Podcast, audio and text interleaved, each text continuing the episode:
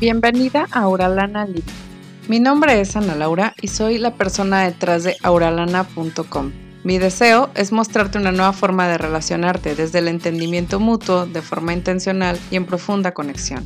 En este podcast hablaremos sobre tu personalidad, cómo romper con los patrones inconscientes que están saboteando tus relaciones, cómo generar la verdadera conexión con tus hijos y con tu pareja, y cómo reconocer tus emociones, vivir con ellas y hasta ser feliz en el proceso.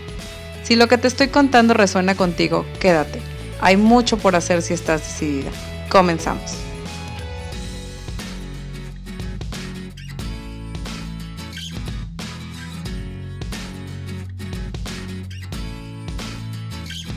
Bienvenido y bienvenida a un episodio más de Auralana Living. El día de hoy vamos a estar hablando acerca de codependencia, de cuáles son las cosas que realmente nos hacen codependientes, cuáles son los hábitos con los que nos vivimos y nos vuelven codependientes. Yo de verdad creo, y se los digo en este episodio eh, de, de la forma más amorosa posible, de verdad creo que la codependencia es un estilo de vida. Es básicamente un estilo de vida, es una forma en la que empezamos a vivir las cosas. Y para mí es muy, muy importante que tú entiendas cuáles son las cosas que te hacen codependiente y por qué es tan importante romper con, estas, con estos comportamientos. Entonces, bueno, vamos a hablar inicialmente de que los codependientes regularmente pensamos o nos sentimos responsables por otras personas, por lo que sienten, por lo que piensan, por las decisiones que toman. Em, esto pasa muchísimo con los, con los hijos, ¿no? Cuando seguimos pensando que nosotros somos responsables por las acciones que tuvo un hijo, aun cuando nosotras ya hicimos nuestra parte o ya hicimos la crianza o ya le aconsejamos que seguimos responsabilizándonos de esa otra parte, ¿no? Esto pasa mucho con las parejas, no sé si les ha pasado que tu pareja llega molesto a algún lugar, alguna situación y tú sientes como si tuvieras que disculparte por él, tú sientes como que, ay, si ya fue grosero con el primo, con el tío, lo que sea, nosotros sentimos como esta necesidad de arreglar las cosas por el otro, de disculparnos por él, de, de quitarle la ira, incluso de no dejarlo que experimente esa ira, ¿no? Em, también nos pasa de repente que podemos sentir ansiedad, lástima o culpa cuando otras personas tienen un problema. Y la lástima pues es una emoción muy, pues no sé, muy, muy no padre de sentir, pero al final del día lo que sentimos de repente no solo es la lástima, sino como esta responsabilidad por los problemas que otras personas tienen. Y esto de la culpa me pasa muchísimo.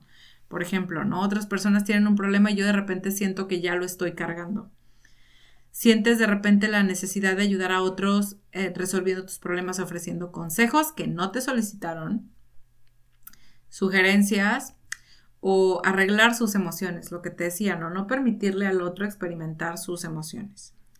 Eso es parte o tiene mucho que ver con la codependencia. Nos molesta que no se requiera de nuestra ayuda. Eso es como muy molesto para un codependiente. La necesidad de ser necesitadas, ¿no? Y, esta necesidad de ser necesitadas, de repente es una frasecita medio tricky, pero es justamente eso, o sea, como este, quiero que me necesites, siento que te, si te soy útil, yo tengo un valor, ¿no? Tratar de complacer a todas las personas en lugar de a ti misma, estar quedando bien todo el tiempo, sentir, eh, sentir que te ganas cierta seguridad mientras sirves y das, como que eso te hace tener valor, ¿no? Es importante también reconocer que parte de ser codependiente pues es tener una baja autoestima. Entonces, ¿cómo pues te sientes aburrida o vacía o sientes que no hay, no hay ningún, eh, no hay como un sentido de tu vida, culpas a los demás por todo, eh, por cómo te hacen sentir, rechazas cumplidos, eh, no sabes recibir un cumplido, no puedes decir gracias, dices, ay no, eso, yo cocino así porque pues así es, o sea, así somos las mexicanas, cocinamos todas muy bien, o simplemente dices, ay no, no estuvo tan padre, lo pude haber hecho mejor, mira cuántos errores tiene, esa falsa modestia es parte de la codependencia. El constantemente temer ser rechazados, el constantemente temer ser abandonados y percibir que las personas se vayan de nuestra vida como un abandono, ¿no? Es mucho de, ser codependiente.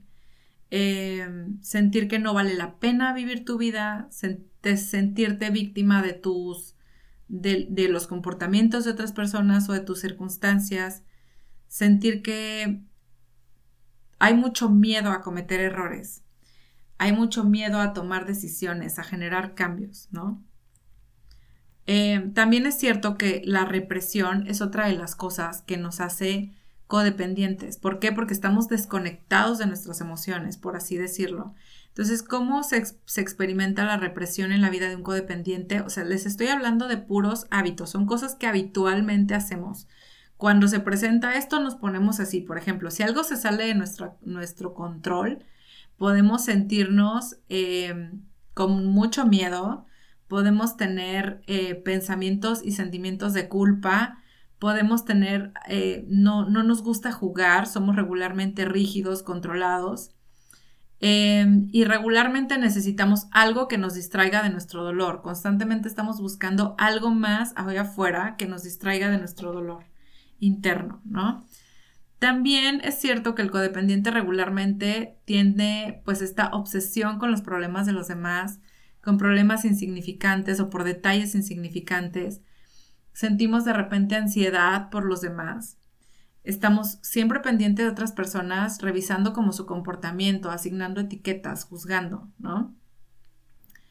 Em, por ejemplo, sentir que no puedes soltar el problema de alguien más y tú empezar a, no puedes dejar de hablar, de pensar o preocuparte por esa persona, ¿no?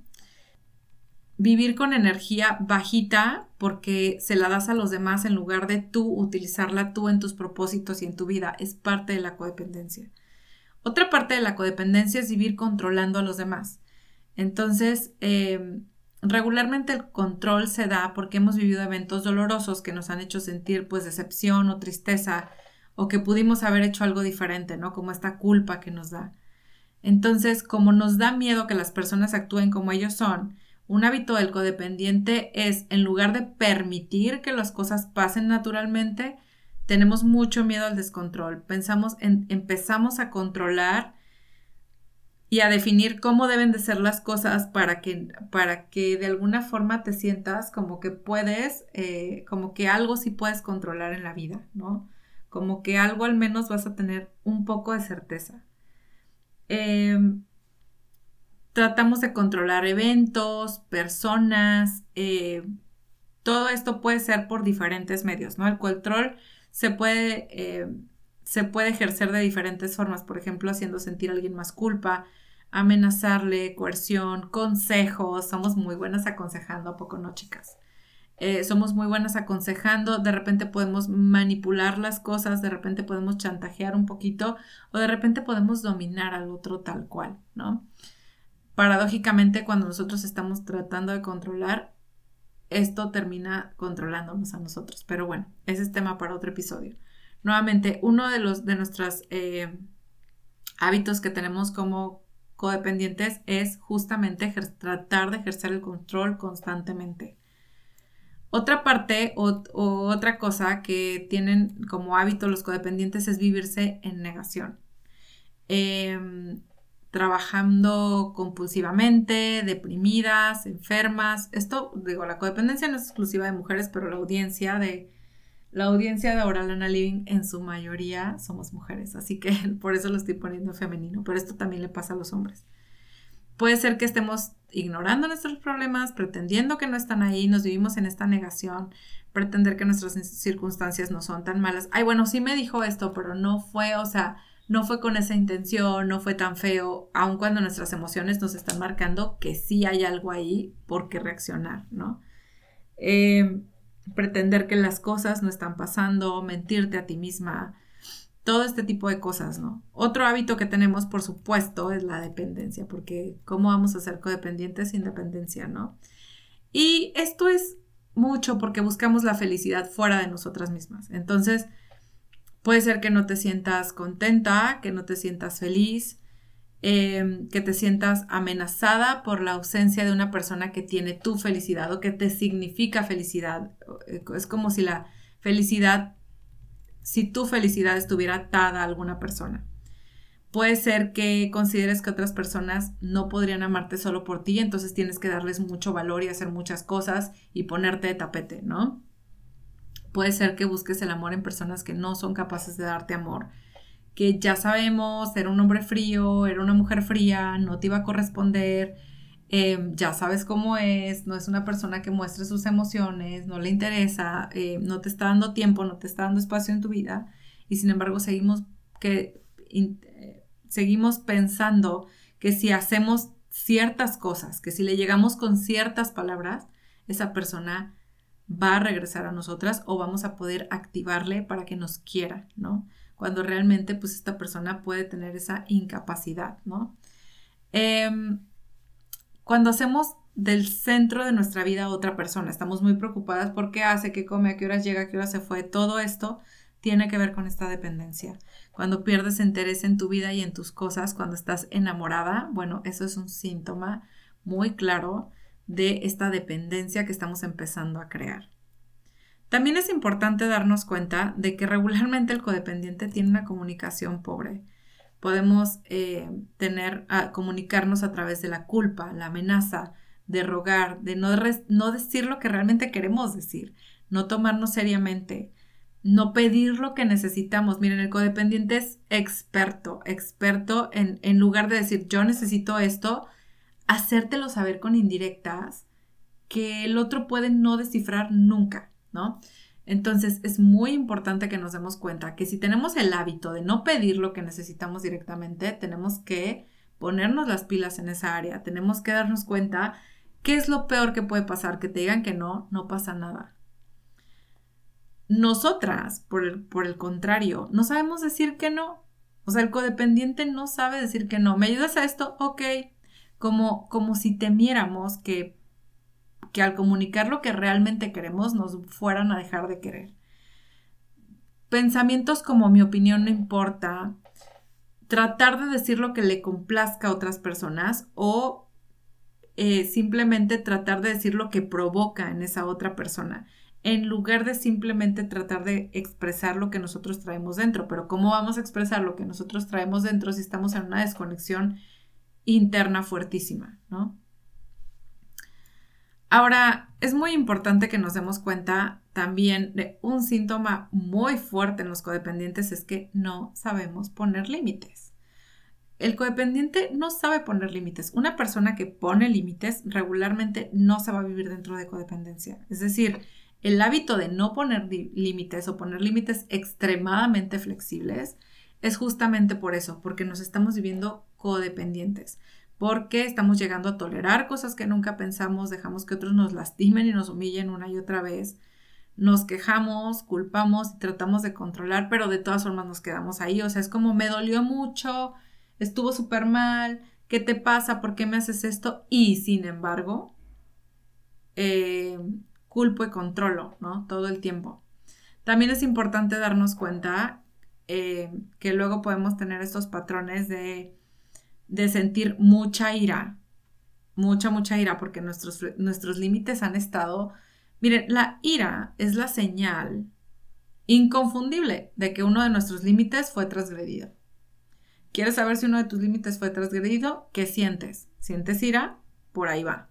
¿No? Entonces, es importante que nosotros tomemos la ira y que este es el mensaje de la ira. Hey, alguien se pasó me estoy muy molesto porque tú te pasaste contigo, porque él se pasó contigo, porque yo me pasé conmigo, ¿no? Y es muy importante saber que cuando experimentamos esta ira, nos vamos a volver muy intolerantes, pero es porque no pusimos el límite a tiempo, porque no hicimos esa parte, ¿ok?